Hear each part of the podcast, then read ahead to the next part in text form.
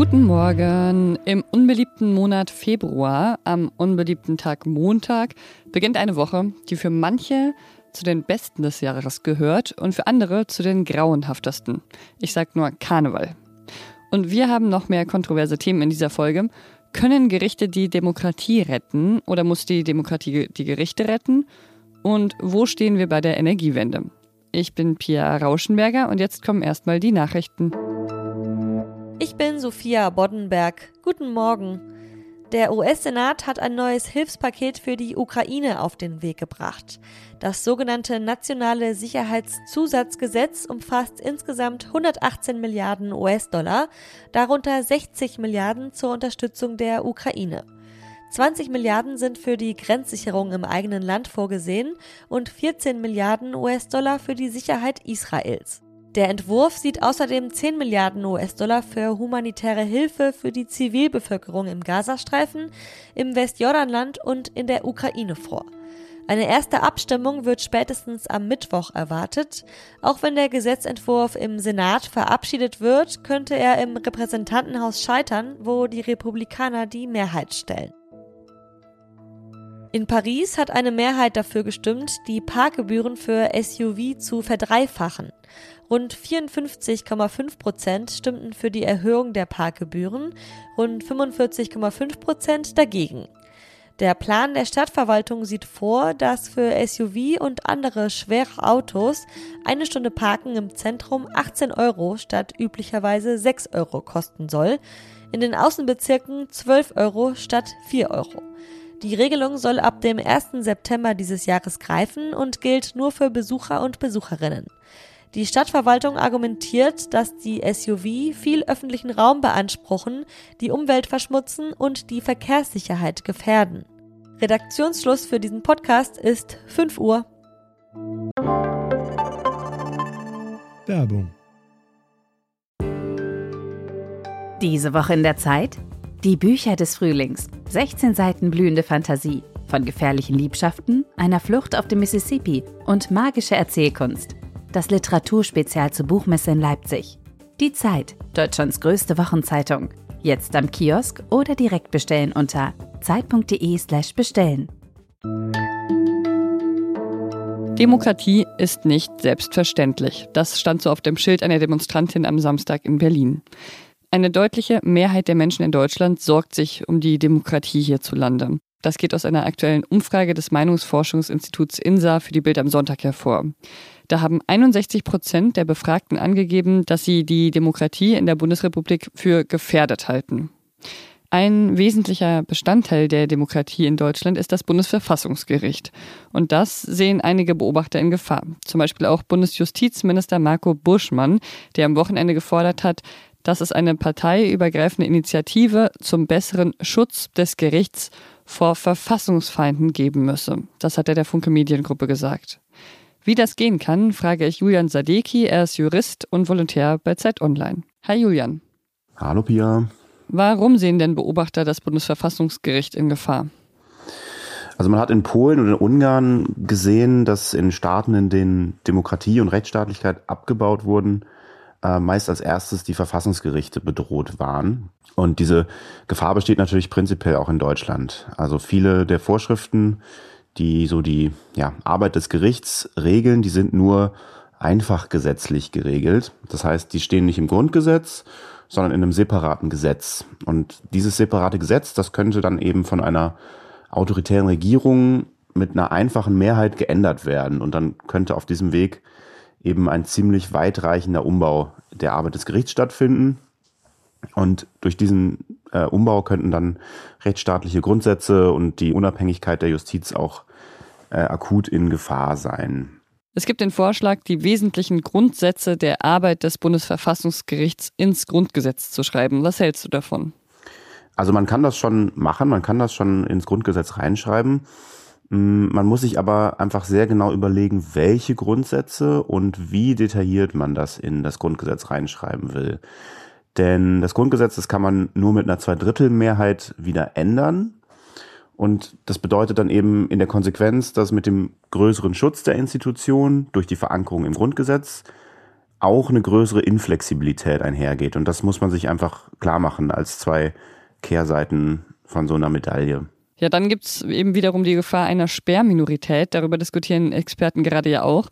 Was ist damit gemeint? Eine Sperrminorität kann immer dann entstehen, wenn für eine Entscheidung, also zum Beispiel im Parlament, eine Zweidrittelmehrheit erforderlich ist und das übrige Drittel aber dabei nicht mitmacht. Also wenn die AfD zum Beispiel 34 Prozent der Mandate hätte, könnte sie bei Zweidrittelentscheidungen verhindern, dass irgendetwas entschieden wird. Hm, dieser Begriff meint dann also sowas wie eine Art faktische Vetomacht. Und in Bezug auf das ähm, Verfassungsgericht ist das vor allem bei der Richterwahl ein Risiko. Die Richterinnen und Richter werden nämlich heute schon mit einer Zweidrittelmehrheit gewählt. Und an sich ist das eine sehr sinnvolle Idee, denn das garantiert, dass ein möglichst breiter Konsens über diese Personen erzeugt werden soll und sie sollen dann also möglichst breit legitimiert sein. Das Risiko daran ist aber, dass eine Sperrminorität dann eben dafür sorgen könnte, dass die Wahl blockiert wird und dass dann sozusagen gar nicht mehr nachbesetzt werden kann. Hm, so eine Art der Blockade droht ja zum Beispiel in Thüringen. Da könnte die AfD mehr als 33 Prozent bekommen und in den nächsten Jahren müssen viele Richterposten neu besetzt werden. Gibt es denn überhaupt einen Weg, um das Bundesverfassungsgericht vor Verfassungsfeinden zu schützen? Naja, man, man kann da rechtlich schon ein bisschen was machen und das ist prinzipiell auch äh, gar keine schlechte Idee. Man sollte das aber auch nicht überschätzen. Also am Ende ist auch klar, dass das Recht und, und auch das ja doch recht mächtige Verfassungsrecht in Deutschland ähm, wirklich keine Allheilmittel sind, um ja um autoritären Bewegungen und Parteien und autoritären Bedrohungsszenarien beizukommen. Also das muss schon auch immer vor allem politisch gelöst werden. Das Recht kann sozusagen bestimmte Entwicklungen bremsen, es kann, kann bestimmte Schutzwelle hochziehen, aber es ist niemals so die letzte Lösung. Und das ist einfach immer wichtig, dabei noch mitzubedenken. Danke dir, Julian, dass du uns in ein paar juristische Feinheiten eingeweiht hast. Gerne. Und sonst so? Tauben haben es nicht immer leicht mit ihrem Ansehen. Das ist in Deutschland so. Viele Grüße an meinen Kollegen Fabian Scheler an dieser Stelle. Das gilt aber auch für Indien. Da wurde vor acht Monaten eine Taube aufgegriffen von der Polizei und sie wurde verdächtigt, eine chinesische Spionagetaube zu sein. Die Polizei hatte den Vogel mit zwei Ringen am Bein nahe der Küste des indischen Finanzzentrums Mumbai gefangen. Sie habe dann Schriftzeichen auf den Flügeln der Taube entdeckt und dann vermutet, das muss ein chinesischer Spion sein. Die Taube wurde deshalb dann in einem Tierkrankenhaus in einem Einzelkäfig untergebracht. Erst Monate später haben Untersuchungen dann aber gezeigt, es ist kein Spionagevogel, sondern eine verirrte Renntaube aus Taiwan. Die Taube wurde dann allerdings vergessen und musste weiterhin in dem Einzelkäfig bleiben, bis Peter, also die Tierschutzorganisation, auf den Fall aufmerksam wurde und sich für die Freiheit der Taube eingesetzt hat. Vergangenen Mittwoch hat die Polizei den Vogel dann freigelassen. Unter Applaus von Tierschützern durfte sie wieder tun, was Tauben ebenso tun. Flattern, gurren, picken, fliegen, spionieren wohl eher nicht. Jetzt kommen wir zu einem Thema, das vielleicht auch schon mal in Ihrer Familie für Streit gesorgt hat. Die meisten Menschen finden es zwar richtig, aus fossilen Energien auszusteigen, doch wie das gehen soll, das ist ziemlich umstritten. Und deshalb erstmal ein paar trockene Fakten, denn um die kommen wir bei dem Thema Energiewende wirklich nicht herum. 56 Prozent des Stroms, der am Wochenende verbraucht wurde, kam aus erneuerbaren Energien. Im gesamten Jahr 2023 lag der Anteil übrigens bei 55 Prozent. 25 Windräder wurden seit Jahresbeginn gebaut und ein Gigawatt Solarkapazität installiert. Und vor einer Woche gab es die Nachricht, die Energiewende wird teurer als nötig. Meine Kollegin Petra Pinzler hat beim Chef der Bundesnetzagentur Klaus Müller nachgefragt, wo Deutschland denn eigentlich steht in Sachen Energiewende. Hallo Petra. Hallo. Die deutsche Energiebranche rechnet für die nächsten Jahre mit weiteren Milliardenkosten. Woran liegt's? Es liegt vor allem daran, dass wir in den letzten Jahren und das vor allem im Süden der Republik einfach verpasst haben, Netze auszubauen. Vor allem in Bayern wurden eben Stromnetze Herr Söder hat das lange selber eigentlich boykottiert, nicht so ausgebaut, wie das passieren müsste. Und da wir künftig den Strom sehr viel vom Norden in den Süden transportieren müssen, fehlen einfach die Netze. Die müssen ausgebaut werden. Das erhöht die Netzentgelte, die die Unternehmen und du und ich und jeder bezahlen muss. Und deswegen wird es noch teuer werden. Trotzdem hat ja Klaus Müller, also der Chef der Bundesnetzagentur, in eurem Podcast gesagt, er wünsche sich mehr Optimismus bei dem Thema. Ist das aus deiner Sicht angemessen? Ja, wo er schon recht hat, ist, dass er sagt, wir produzieren inzwischen die Hälfte des Stroms aus Erneuerbaren. Die meisten Leute, wenn man die fragen würde, würden das viel, viel geringer schätzen. Also mehr als die Hälfte haben wir schon beim Strom.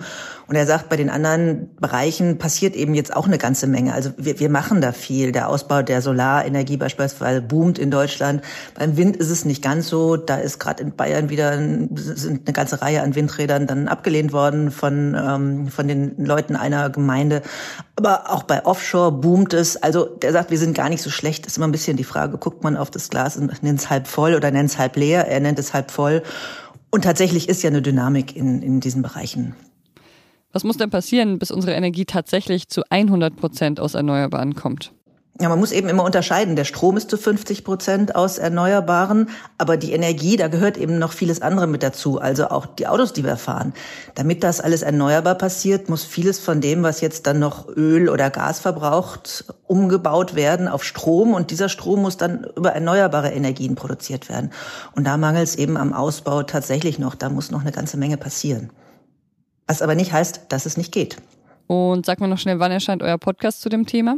Der kommt am Mittwoch raus. Da hat der Klaus Müller über alles Mögliche geredet, also auch über die Energiewende. Er hat aber auch mal ganz kurz noch daran erinnert, dass wir vor einem Jahr im Winter noch Angst hatten, dass uns das Gas ausgeht und wir im Kalten sitzen. Und wie schnell wird es eigentlich vergessen? Danke, Petra. Danke und tschüss. Und Petras Podcast heißt auch das noch. Es lohnt sich da mal reinzuhören. Am Mittwoch gibt's wie gesagt, die neue Folge. So, ich werde mir jedenfalls merken, Optimismus ist trotz Februar nicht völlig falsch.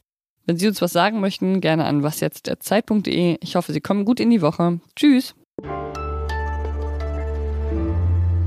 Und mindestens zwei der Beteiligten an diesem Podcast werden dieses Jahr zu Karneval eine Sorte Vogel, aber keine Taube. So viel kann ich schon verraten.